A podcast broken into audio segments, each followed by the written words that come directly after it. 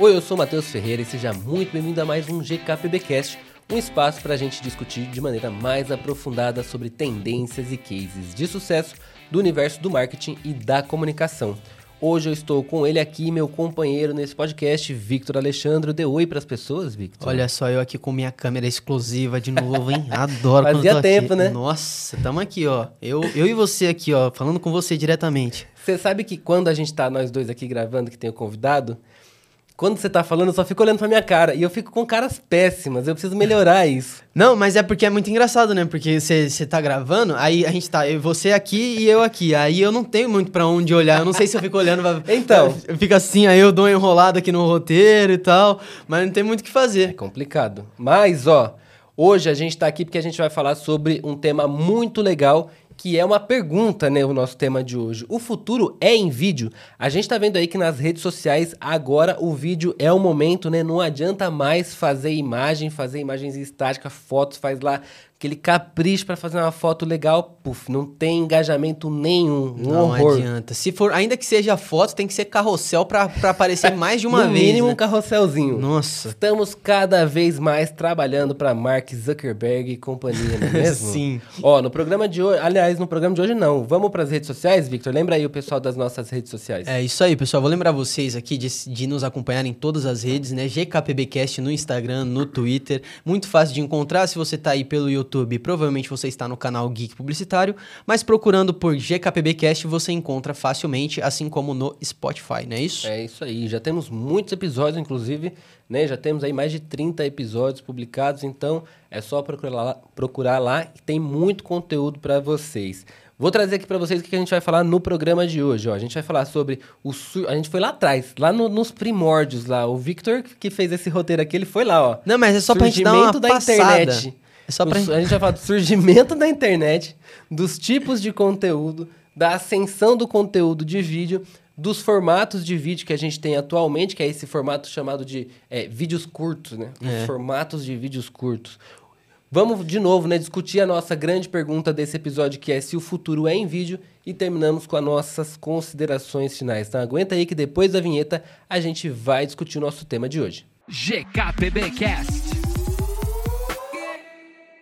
Então vamos Victor, lá. não, é, fala aí pra gente esse rolê do, surgimento da Você internet. tava lá? A lista de Schindler lá, quando você quiser pesquisar. Mas é, em- é só pra dar uma pincelada mesmo, porque realmente. Hoje em dia tudo parece muito simples, né? Ah, eu tenho um vídeo, tenho um feed, tenho um estático, tenho um tweet, qualquer coisa que seja do, do tipo de conteúdo da internet. Eu tive o Mas- vlog, você teve... Não, vamos, vamos esperar um pouco. Vamos chegar lá, vamos chega chegar lá. Eu coloquei aqui as, as redes antigaças É. também. E aí a internet surge lá em 29 de outubro de 1969, né? Depois ela chega aqui no Brasil comercialmente para todo mundo em maio de 95. E aí a gente não sabia como que, que ia se desenrolar, né? Tudo foi meio novo. Mas quem tava no começo da internet chegou a, a perceber que era basicamente uma página onde tinha texto corrido e é assim que era por muito tempo, né? É o famoso Hello World. Era Já isso, era World? o HTMLzinho, é, né? o Hello World. Exatamente. nos sites, é, todo mundo testando, né? Era um grande teste, né? Exato, ninguém sabia o que, que Era dava pra fazer. nessa época, porque não era trabalho, né?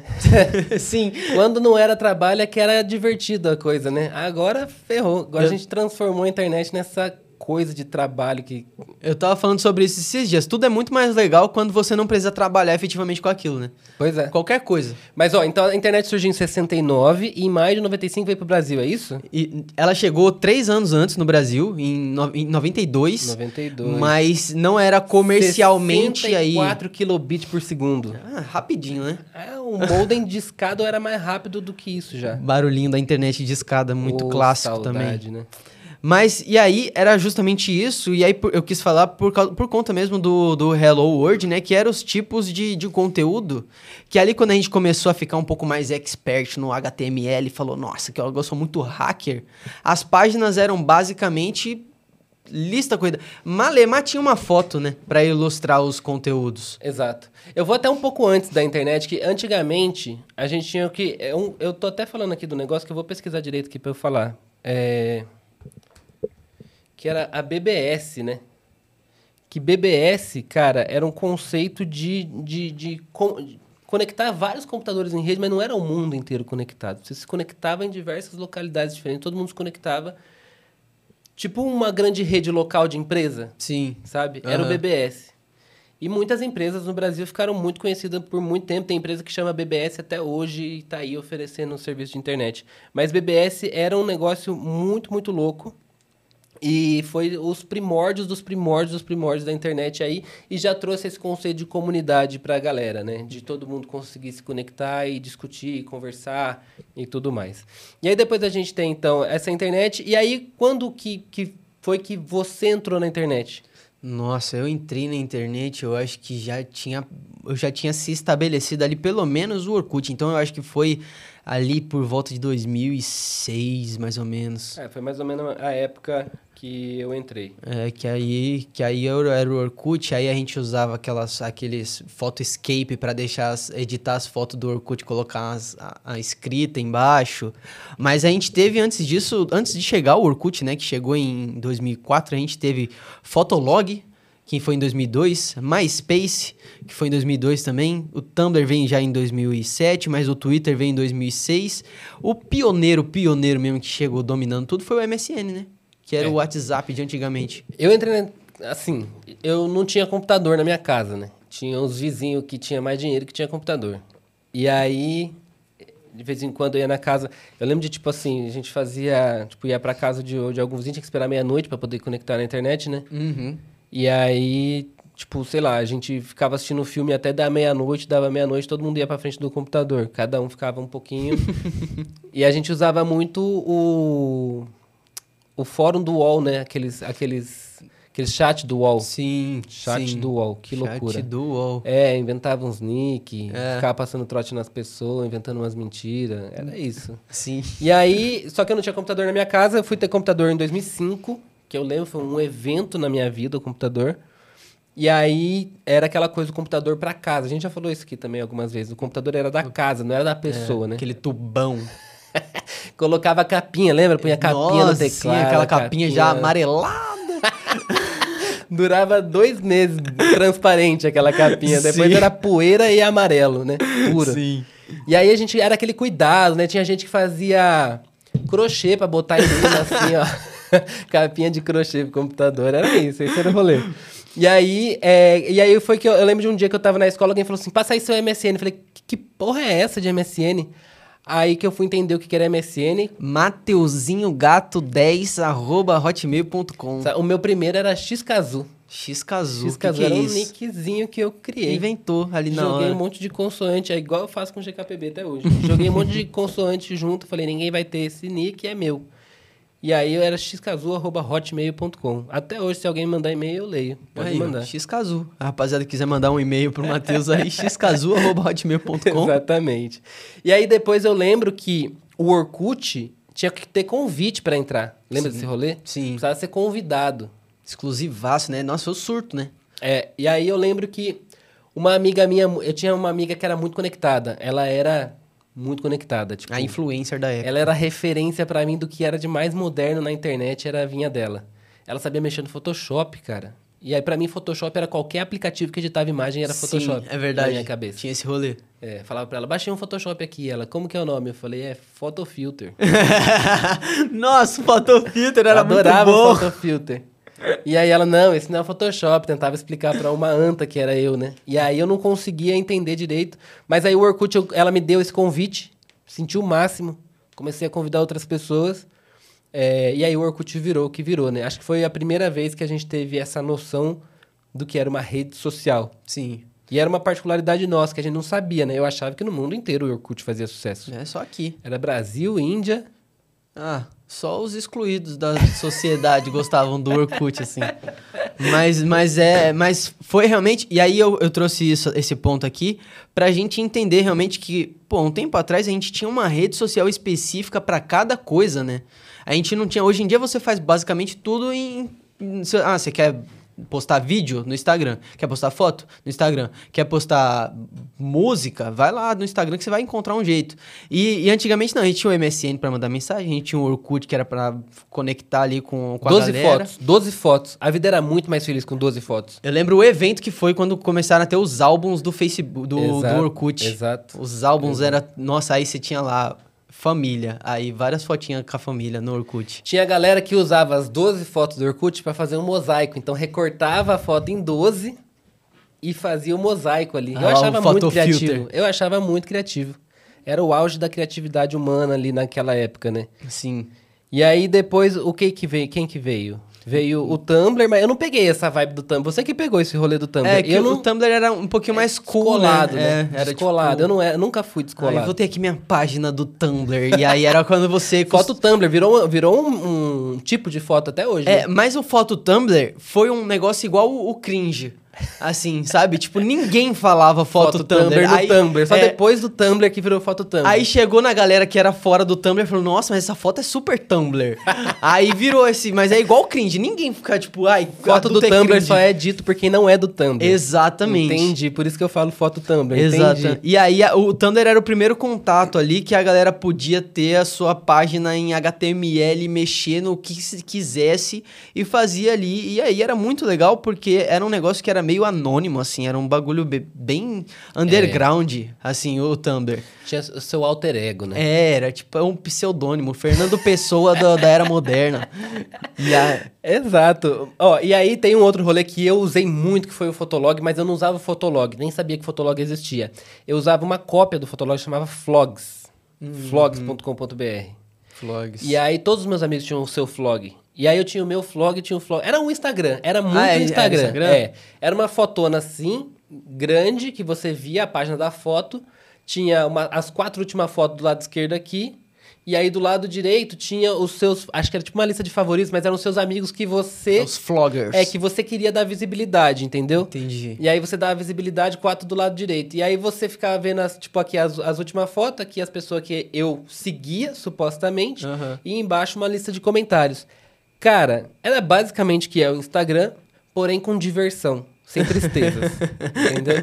Sem, Sem notícias julgamentos, ruins, é, sem sem, choquei. choquei. eu, ia- eu pensei nisso, mas eu não ia falar, já que você falou, então tá bom.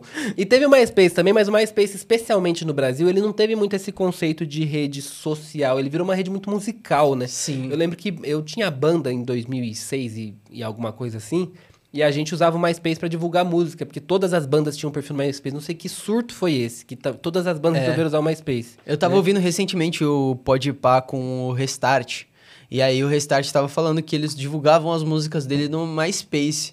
Eu não vivi esse momento, que eu acho que era pra galera mais conectada com música, Eu vivi, né? e tinha um rolê do MySpace, que o MySpace era uma rede normal, só que ele tinha uma área ali de CSS customizado. Hum. Então quem entendia um pouco mais de programação conseguia transformar a página inteira, mudar o player de lugar, fazer uma o Tumblr loucura. aí, ó. E foi aí que eu comecei a me aventurar com HTML, CSS e afins, porque eu precisava muito customizar a minha página do, My- do MySpace, porque eu não queria ser aquela pessoa que tinha página chata, igual, todo Igual mundo a tinha. todo mundo, né? Eu acho que é essa questão também. Hoje em dia é todo mundo igual, né? Se você for ver o perfil do Instagram, tá, tá todo mundo meio que padronizado, assim. Mas o, o, o foco do, desse, desse, desse episódio aqui é realmente parar pra pensar de que ponto chegamos, né? A gente era tão variado, tinha tantas possibilidades na internet. Esses dias eu vi um, um tweet que tava, tipo, muito curtido, assim, da pessoa falando, meu, eu queria ver um tutorial hoje em dia e eu tenho que assistir um vídeo. Não tem mais... É, é, a- Escrito, né? é, não tem mais, as pessoas não escrevem eu falei mais. fórum do UOL, e é uma parte da internet também que a gente esqueceu aqui, que são os fóruns, né? Sim. Por muitos anos, os fóruns foram um lugar muito legal na internet também. Tem ainda hoje, eu sei que tem, por exemplo, o Fórum do Chaves, que é um fórum muito ativo ainda hoje. Fórum, fórumzão mesmo, assim. Aham. Você entra, tem os tópicos lá e tal. E os fóruns, eles eram esse lugar de comunidades onde todo mundo entrava, e era isso, assim. Todo mundo entrava para aprender e para ensinar, né? Era o comunismo reinava ali dentro do negócio, né? Hoje todo mundo tá afim de fazer dinheiro, então se eu vou ensinar você alguma coisa, você precisa pagar Sim, para aprender, é verdade. né? É, e nessa época não, todo mundo estava ali aprendendo e ensinando coisas o tempo todo de maneira gratuita, né? É, e é- foi até por isso que eu fiz essa brincadeira, né? De que não era trabalho. Mas acho que era isso mesmo, né? A gente trabalhava, a gente tinha a nossa vida no mundo offline e a gente ia pro mundo online Pra se divertir, aprender coisas novas, coisas Sim. diferentes, coisas legais, né? Pra fazer com, com os nossos amigos. E aí depois, depois foi isso, né? Tipo assim, aí é, a gente tinha nesses fóruns, tinha um que chamava iMasters. Eu amava, eu amava esse fórum do iMasters. Foi lá que eu aprendi tudo de, de, de, de, de criação que eu sei na minha vida, assim. Tinha um cara muito incrível que eu quero trazer ele aqui, inclusive, que se chama Fábio Lodge ele era ele era colunista do iMasters, ele usava o fórum do iMasters e ele tinha tutoriais de Photoshop, cara, tudo printado. Então era aperte o botão arquivo, um print lá do arquivo, entendeu? Aham. E foi assim que eu Mais aprendi. Quando eu abri o Photoshop a primeira vez na minha vida, ele era um painel de avião, né? Aham. Cheio de botão, ou não tinha as inteligência artificial que você hoje escreve pro Photoshop fazer. Era aquele painel de avião, eu lembro Photoshop 7.0. E aí tinha os tutoriais do Fábio Lodge e eu ia lendo os tutoriais dele e aprendendo e eu ficava assim, Pra mim hoje ele é um ídolo master assim, é, e ele fazia isso. Só que hoje não tem mais isso, tipo, não tem essa rapidez, essa velocidade de você ir abrir um lugar, ver. É isso, né? Que você faz uma pesquisa no Google, ele te dá lá um vídeo de dois minutos e meio. Exato. E o cara tá tentando reter você o vídeo inteiro, então você não sabe qual é o ponto do vídeo que vai estar a resposta pro que você quer, né? Tem que botar Virou- em 1.5. Quando botar em ponto 2 pra, pra sair rapidão. Eu detesto tutorial em vídeo. É muito ruim, é muito ruim, porque se você, per se você perdeu o fio da meada ali, você tem que voltar o vídeo pra entender onde você se perdeu. Na, na leitura ali, você tá. Às vezes eu gasto mais do que o tempo do vídeo rodando o vídeo, procurando aonde tá a informação que eu queria ver rápido. Sim, quando você acha um vídeo que é tipo de um minuto, que o cara fala, ó, isso aqui, isso aqui, isso aqui, você fala, nossa, Você você, vai é um 30, gênio. depois volta Vou te dar 15, um é. like aqui, um, um inscrever nesse Eu não, eu vou, canal. eu vou desesperadamente tentando encontrar onde é que tá a informação. Nossa, eu me rápida. sinto muito grande, me sinto o ZTzinho do Toy Story quando, quando eu vejo um tutorial objetivo. Isso é uma coisa interessante. Por que o chat GPT é tão eficiente? Porque ele te dá a resposta que você quer sem fazer um texto de 300 caracteres que vai ranquear bem no Google. Exato. Entendeu? Uhum. A gente pode falar disso em outro episódio, inclusive. Mas aí tem o crescimento do YouTube, né? O YouTube vem com a primeira grande rede social de vídeo. Aliás, o motivo do Google ter feito que na época era uma das maiores transações da história da internet para comprar o YouTube, sendo que eles já tinham o Google Vídeo, que era aquela tranqueira daquele Google Vídeo, Sim. foi justamente porque o Google não, o, o Google não estava interessado em fazer algo do ponto de vista de tecnologia de, de rodar vídeo, porque isso o Google já sabia fazer, embora o Google Vídeo fosse uma tranqueira mesmo. Ma- e eles conseguiriam aprender a fazer isso em algum momento. Facilmente, mas eles sim. queriam a comunidade que estava envolvida ali com o YouTube, né? Essa história que muitos anos depois a gente ia entender como o youtuber, que ainda não, não tinha se desenhado como esse cara. Inicialmente era- os é, vloggers, né? o- é, a história do broadcast yourself do YouTube, Sim. né? Que era o, o- a tagline deles por muito ano, muitos anos era isso. Era de que eram lugares onde as pessoas iam ali vlogar, né? Falar sobre o seu dia a dia em vídeos e tinha esse caráter muito social Exato. de, de, de criação de comunidades ali. Que eu achei muito legal e que depois a gente também tem um episódio muito bom que a gente fala, né? Que o YouTube não morreu, né? Que a gente tem aqui no nosso podcast também, pessoal que quiser ver um pouco mais sobre esse, essa trajetória do YouTube, a gente falou muito, muito detalhadamente dela aí. Exato. E aí eu acho legal um ponto que você falou, que foi o YouTube, ele chegou com o conteúdo em vídeo, mas ele manteve o senso de comunidade que as redes sociais mantinham até esse momento, né? Depois, quando a gente chega ali em- por volta de, de 2010, que é quando o YouTube atinge o auge, e aí todo mundo... é, não tem como mais não saber o que, que é YouTube, todo mundo já estava Felipe antenado. Neto, é. Felipe Neto, PC Kéfera, Siqueira, PC Siqueira, Kéfera. todo mundo que já estava ali é, em ascensão e já ganhando dinheiro com isso e tudo mais, é, a gente passa a perder um pouco esse senso de comunidade que a gente tinha com as redes até então. E aí a gente vai caminhando só até as pessoas realmente começarem a querer se diferenciar na internet por meio da plataforma de vídeo para ganhar dinheiro, né? Mas eu acho que é aí que tá o problema. A gente tá sendo um pouco injusto com a Marimun, que chegou no Fotolog. É verdade. Mas aí Mas ela é- era. ela era como um é que, fora como é da que chama do, da MTV? VJ. VJ, ela Mas era ela VJ. não era VJ, ela foi VJ por causa do sucesso dela do Fotolog. Desculpa, Marimun, perdão. Tinha a Twittess também, que entrou no Big Brother porque fazia muito sucesso no Twitter, teve esse rolê, né? É, mas é, o YouTube, ele vem com essa sensação de TV. Até hoje, o YouTube é a rede social que traz, né? Quando você tem um, um- por exemplo, o pessoal que acompanha a gente do YouTube é aquele público que é muito fã, que é muito imagético, que, que te vê mais como uma celebridade, né? O. YouTube traz essa, essa coisa. É, e aí a gente, enfim, a gente teve durante muito tempo aí esses, esses outros influenciadores, mas com o YouTube as pessoas quiseram, elas queriam ser um youtuber. E aí é que começa a estragar tudo, né? Porque daí você tem um monte de gente querendo criar conteúdo para tentar ser o próximo youtuber, e aí começa uma uma a pessoa começa a criar um personagem, né? Que ela entende, ah, eu gosto muito do, sei lá, vamos pegar o mais recente, um Whindersson Nunes. Eu gosto muito do Whindersson Nunes, eu sempre dou o exemplo dele, né? Gravava um vídeo na casa dele sem camisa, com o bonezão pra trás. Então, do nada, tá todo mundo gravando um vídeo no quarto de casa, sem camisa, com o boné pra trás, imitando o Whindersson Nunes. E não tem nada a ver com isso, né? Sim. A gente depois pode até ter um outro episódio também pra falar sobre autenticidade, e é isso que vai fazer você virar com o seu conteúdo. E a internet começa a perder um pouco dessa autenticidade dela com esse monte de criador de conteúdo tentando ser outros criadores que já estavam fazendo sucesso e que o mundo não precisa porque já existia aquele que era o original, né, que era autêntico. Exato, exato. E aí é muito legal a gente ver isso, esse crescimento, porque é meio que aquela sensação de como que a gente veio parar aqui? Porque a gente começou, aí chegou, o Instagram começou a ficar cada vez mais forte e tudo mais, aí chegou o TikTok também na pandemia começou a ficar mais forte, e aí quando a gente vê, a gente tá envolto aí numa disputa de shorts, TikTok, Reels, YouTube, live, podcast, e o conteúdo até então passa a se tornar somente em vídeo. Todo mundo quer fazer um vídeo. É, ontem eu tava no, no evento é, a, a trabalho, e aí você não vê mais as pessoas tirando uma foto, por exemplo, você vê todo mundo fazendo vídeo. Todo mundo quer fazer vídeo o tempo inteiro. Pra onde, quando o- o- onde a gente vai com tanto vídeo? Veio aqui na minha cabeça, quando foi o surto do bumerangue que as pessoas ficavam assim, ó? É verdade, né? A- a- uma foto já não. Já foi? Já gravou? Aí ficava assim. O surto do bumerangue talvez tenha sido a coisa mais ridícula da história da humanidade, né? não, é, não é bumerangue, é boom. Posso gravar um boom?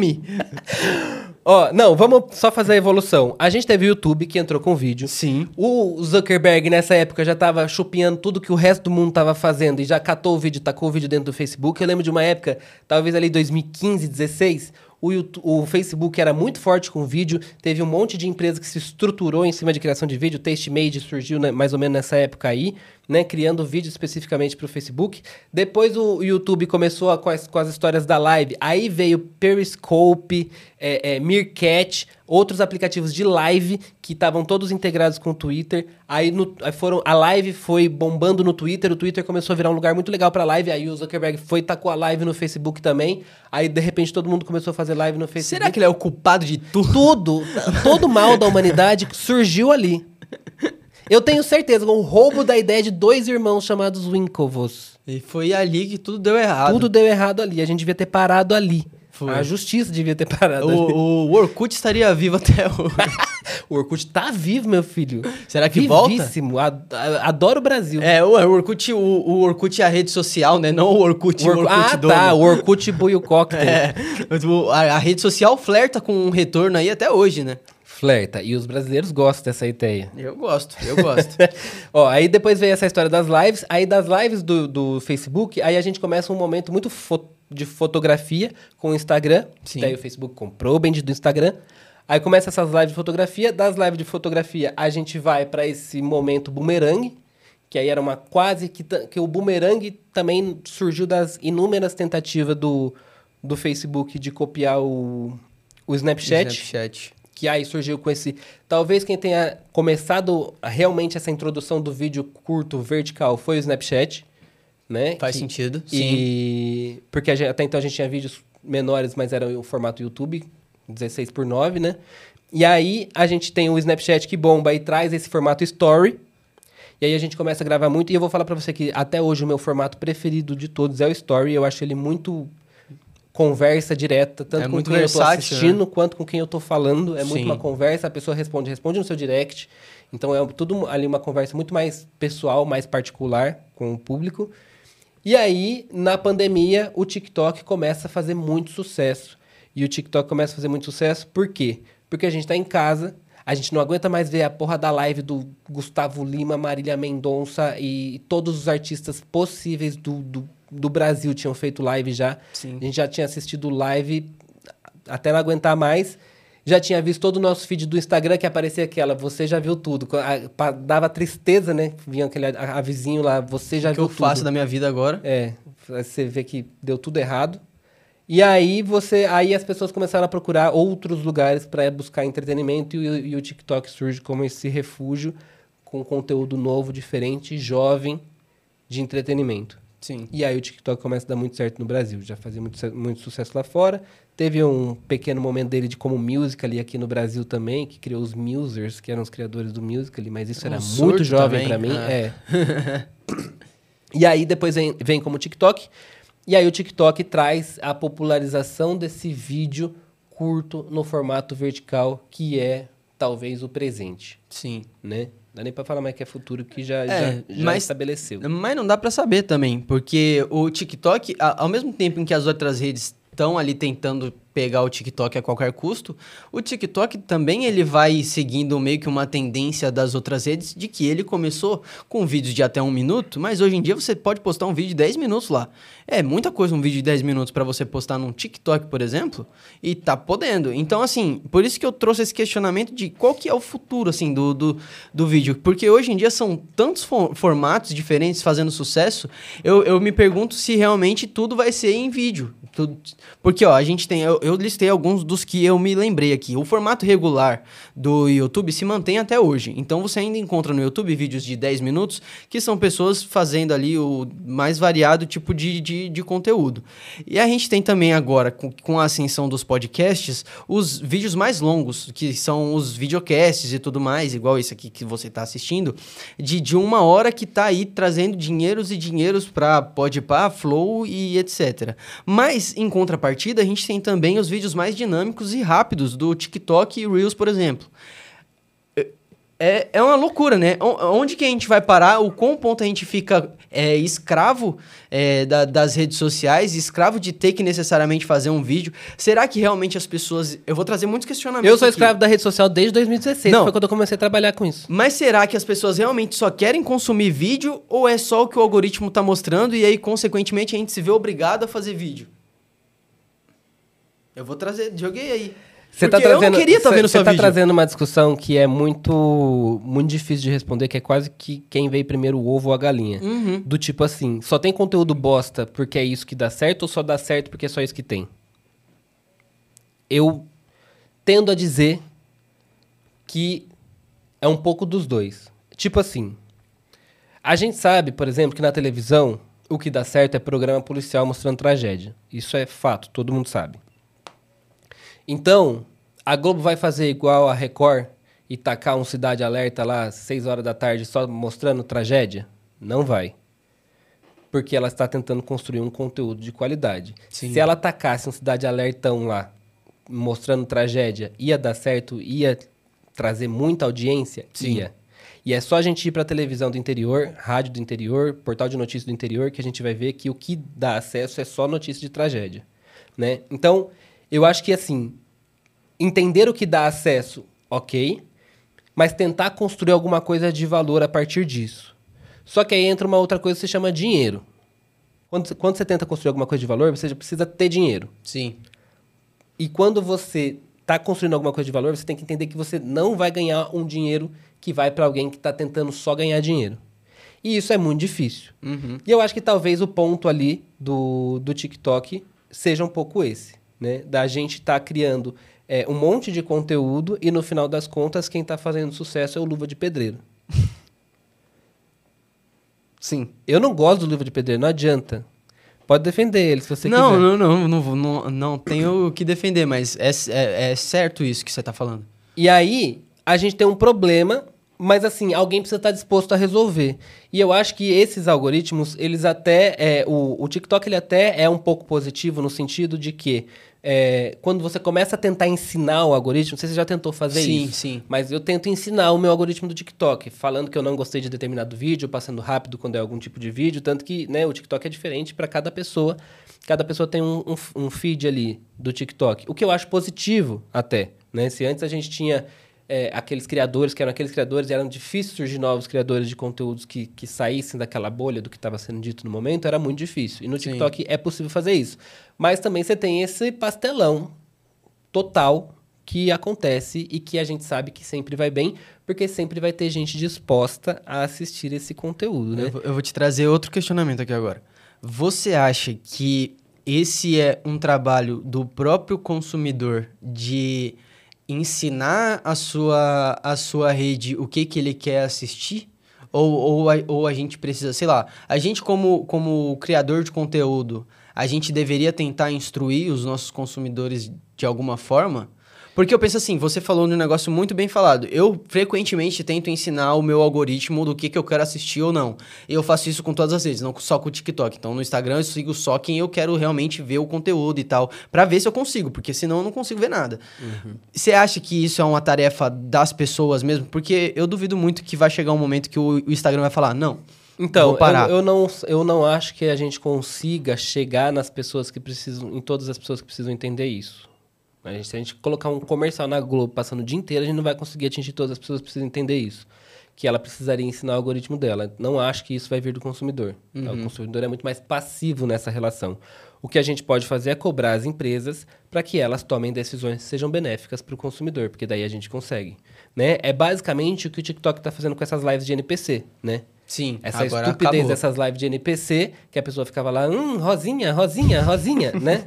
E aí, tipo, surgiu essa história dessas lives de NPC, o que, de certo ponto, é quase que a, a, o, é, como é? a radicalização máxima do que sempre foi essa galera que fica fazendo live, porque essa galera faz live, tipo, tinha live, é, live até eu acordar, live até eu dormir, ou até eu acertar não sei o que. Tipo, tinha essas lives de até não sei o que, alguma coisa acontecer que era para segurar a galera lá. Sempre existiu isso no TikTok e sempre deu dinheiro pro TikTok e o TikTok fez um pouco de vista grossa.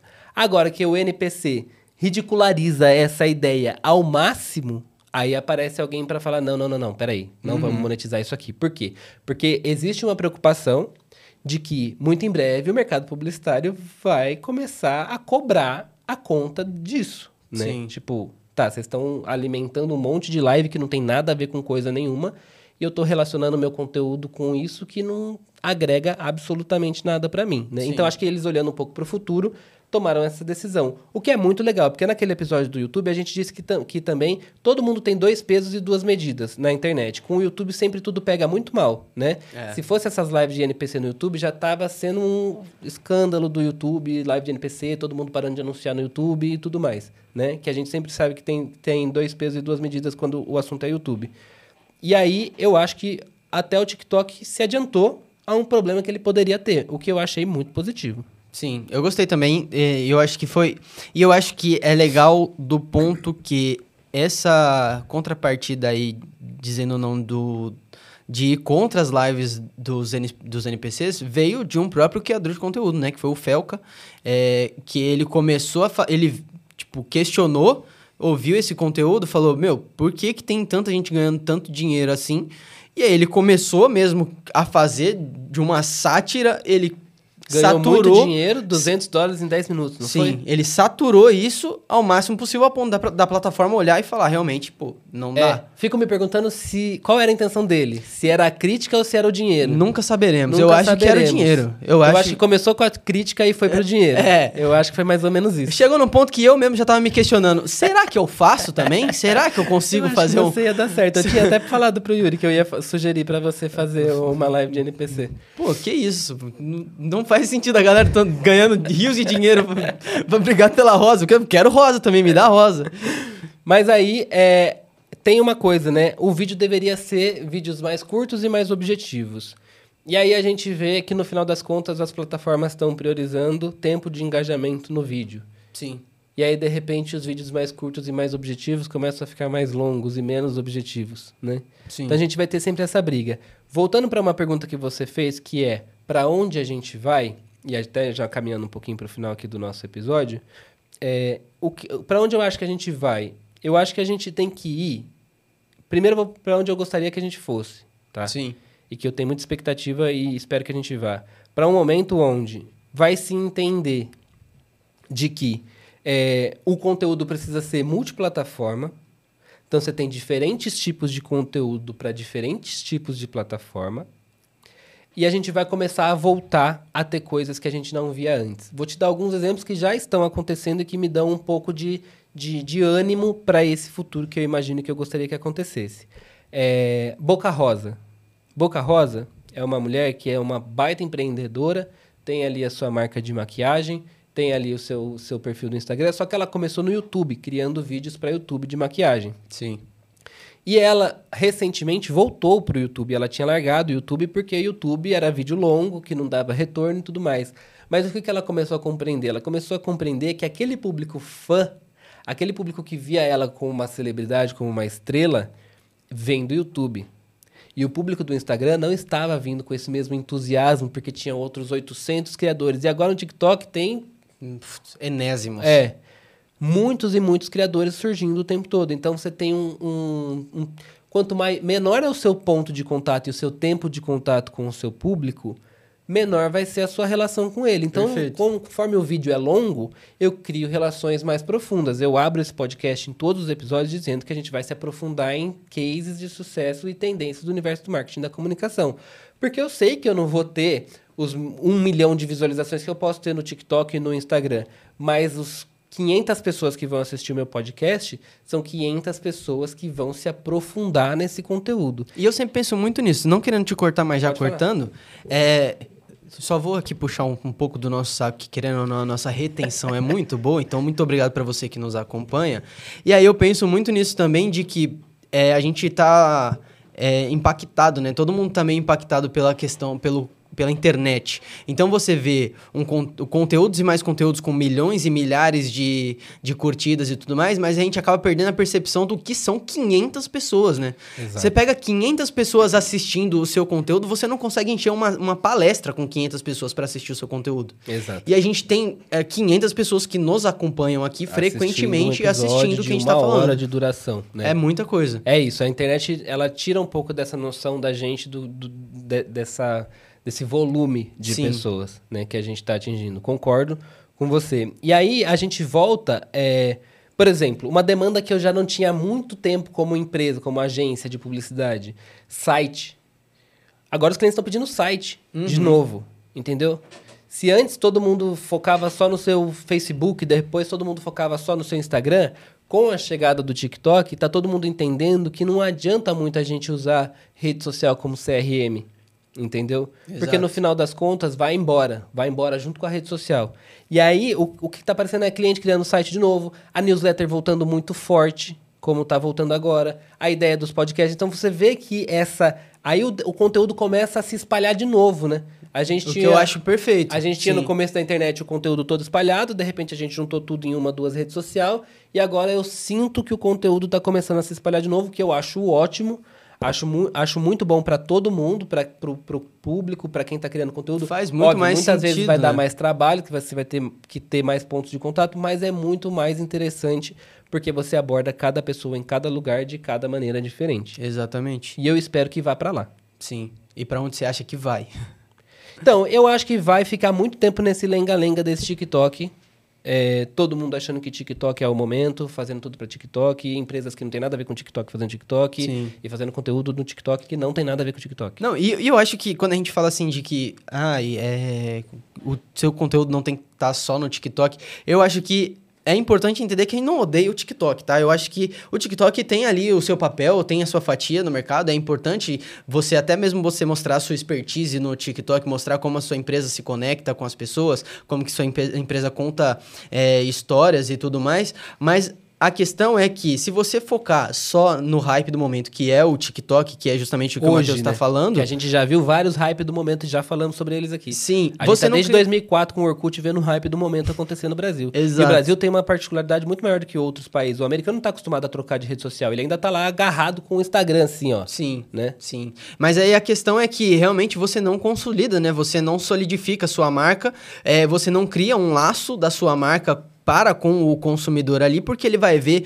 30 segundos, um minuto ali da sua marca a cada, sei lá, uma vez por semana e não vai se conectar. O contrário de que assistindo um vídeo do, do YouTube, por exemplo, que a pessoa foi direcionada para lá justamente porque quer conhecer mais. Então, se você não tiver mais para mostrar, não faz sentido nem você estar no TikTok. É isso que a gente quer dizer, né?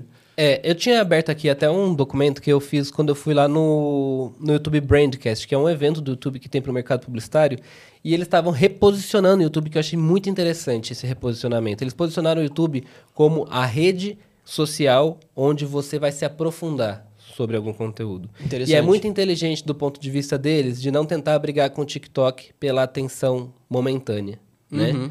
Porque não adianta, não tem, com, não tem como competir. Eles estão lá com shorts, talvez eles tentem fazer isso especificamente com shorts, mas o YouTube é uma rede social para se aprofundar. E aí eles têm vários dados de pesquisas e mais pesquisas que eles fizeram com a Cantar e Bop. Ó, 120 milhões de usuários mensais no Brasil, ou seja, tem muito público dentro do YouTube. 86% dos espectadores no YouTube no país concordam que a plataforma é o serviço de vídeo que eles mais assistem. E aí a gente não está falando de volumes de vídeo assistido, mas a gente está falando de tempo assistido dos vídeos. Sim. Né? É, 69% dos respondentes pesquisados no Brasil têm o YouTube como sua pla- plataforma primária para podcasts e videocasts. Tem o Podpah, que tem mais de 10 milhões de inscritos e mais de 2 bilhões de visualizações na plataforma. Então, eles têm uma série de, de, de coisas que eles vão falar aqui, que eles falaram assim, ó, desisto, não tento lutar contra o TikTok, o TikTok tá aí, vai ser o momento, as pessoas vão criar vídeos curtos, mas se você quer se aprofundar no conteúdo com o seu criador, vem pra cá, que aqui a gente tem um espaço que você vai colocar na sua... Eles falaram muito isso também, né? Do YouTube ser consumido na TV. Eu até perguntei pra eles se eles tinham uma porcentagem dos brasileiros que assistiam o YouTube pela TV. Eles não quiseram abrir esse dado, que é o dado que eu tenho mais curiosidade na minha vida pra saber, porque eu quero saber quanto das pessoas estão assistindo pela TV, porque hoje o linear, né, a Globo, a SBT, eles não estão mais atingindo os jovens, mas os jovens têm um aparelho da TV e esse aparelho de TV fica conectado na internet para passar Netflix ou é, YouTube, né? As pessoas não estão interessadas nesse linear.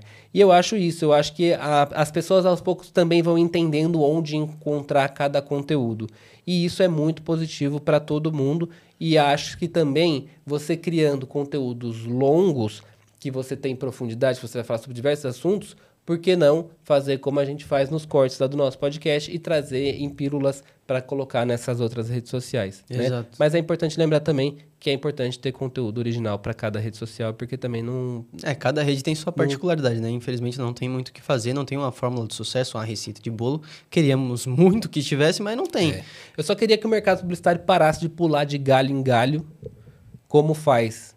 E entendesse que a estratégia tem que ser É, A multiplataforma gente, a mesmo. gente comentou recentemente, né, de que a estratégia foi pro Beleléu. Hoje em dia todo mundo quer saber do agora, quer fazer O agora. TikTok ninguém é o momento. É, ninguém pensa mais em, ah, vamos fazer aqui, vamos segmentar a nossa estratégia de conteúdo para que a gente consiga se comunicar de uma forma aqui, de outra forma aqui. Não, a pessoa vai- joga tudo aqui e aí depois, quando não consegue mais, vai para outro Vai lugar, próximo, vai para outro lugar. E isso não faz sentido nenhum, não, não tem uma consistência, não mostra a sua presença É, em tipo, lugar pensa, nenhum. quem criou milhões de, de, de curtidores lá no Facebook?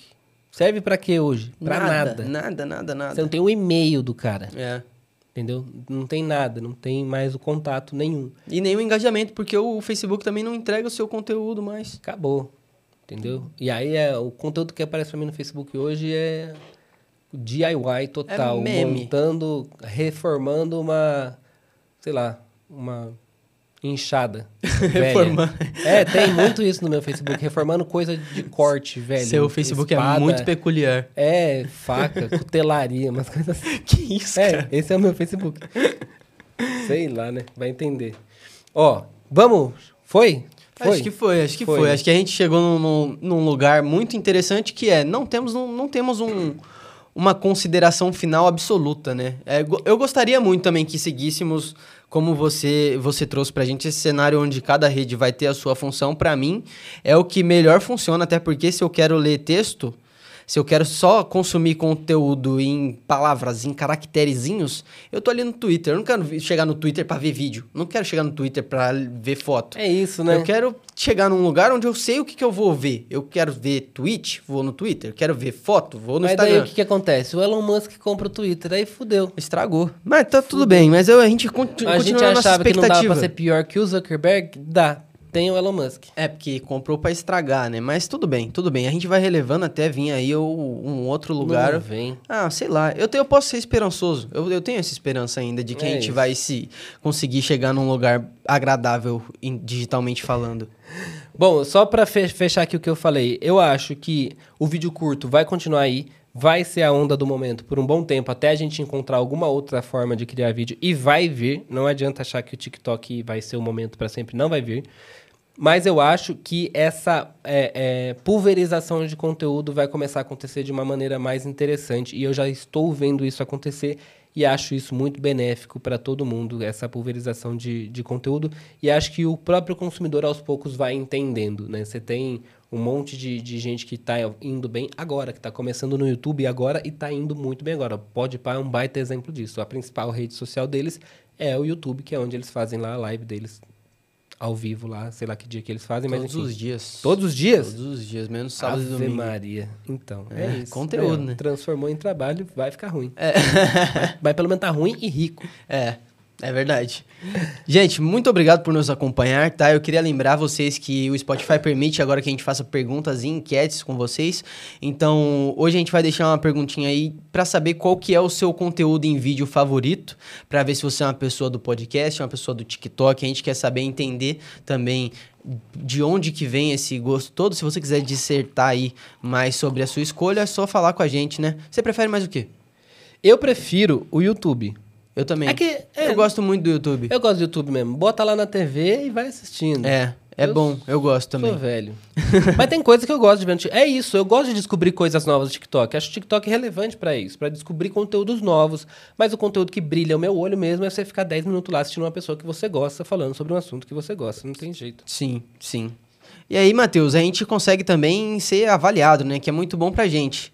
Exatamente. Eu só tô entrando aqui porque a gente tem novas respostas às perguntas anteriores que a gente fez. Ah, muito tá que bem. aqui, ó, já tá na parte de interação aqui. É, a gente perguntou no episódio da Nissin qual era o produto favorito da Nissin. A gente tem aqui, ó, o André Aleph disse que é o miojo de galinha caipira. Ah, eu falei sucesso, você, né? o maioral. Sucesso, O sucesso. maioral, não tem jeito. E aqui, ó, o Juan Moraes disse que estava malhando ouvindo o nosso podcast e passando vontade de comer um Nissin. O melhor é o de galinha caipira. Não tem jeito, cara. Todo É? mundo aqui, ó, por favor, você que não gosta do miojo de galinha caipira, apareça pra me ajudar, tá? Eu falei, e a, e a Ana tava aqui pra confirmar. No Restaurantes da Moda, a gente perguntou qual moda passageira que você se lembra e sente mais falta. O Juan disse que é a volta do Ice Gurt. Sente muita falta Ice do Ice Gurt Gurt. era bom. Não peguei esse rolê do Ice Gurt também. Meu Deus, né? Pô, que legal ver a Ó, galera compartilhando. É, só mais um último aqui, ó. No, no, no episódio É Bom, É Público, a Lídia Santos, a gente perguntou pra pessoa se ela já foi em algum lugar por indicação de conteúdo que viu no TikTok.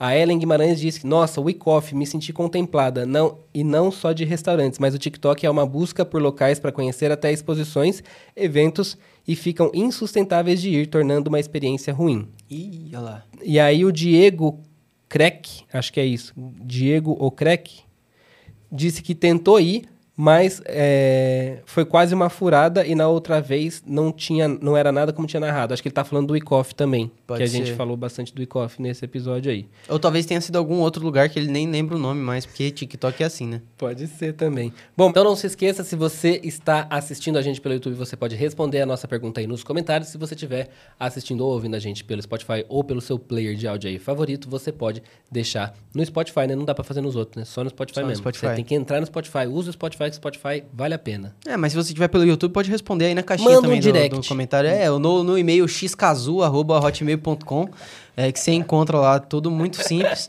Avalie a gente aí no Spotify pra gente ficar com cinco estrelinhas. Estamos, estrelinhas. A gente tá com 4.5? 4.5? Não, ah, chegou algum filho da mãe, eu vou falar aqui, que eu tô Ah, não bravo. acredito. Chegou um filho da mãe, deve ter dado uma estrela pra gente lá, caiu, despencou a nossa avaliação no Spotify. É, eu tô concorrência. da vida. A concorrência fica doida, né? Não tem jeito.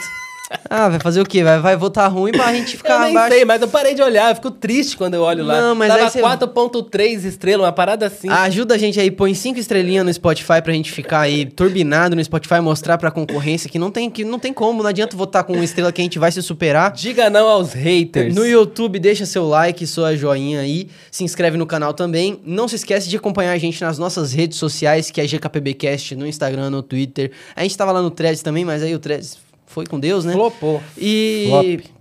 temos as nossas redes sociais pessoais. O Matheus é Matheus Ferreira no Twitter e Ferreira Matheus no Instagram. E eu sou o Victor A. Alexandro no Instagram e no Twitter. A gente se vê na próxima semana. Muito obrigado por nos acompanhar e tchau. Calma, não desliga não. Eu vou, eu vi aqui 4.7 estrelas estamos. Aí, mas ó. tinha caído muito. Já Não, estou feliz que estamos é que- voltando, mas a gente tá com 4.9. Foi hater.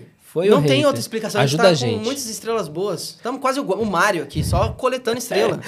Beijo pra vocês, até a próxima semana. Tchau. Tchau, gente.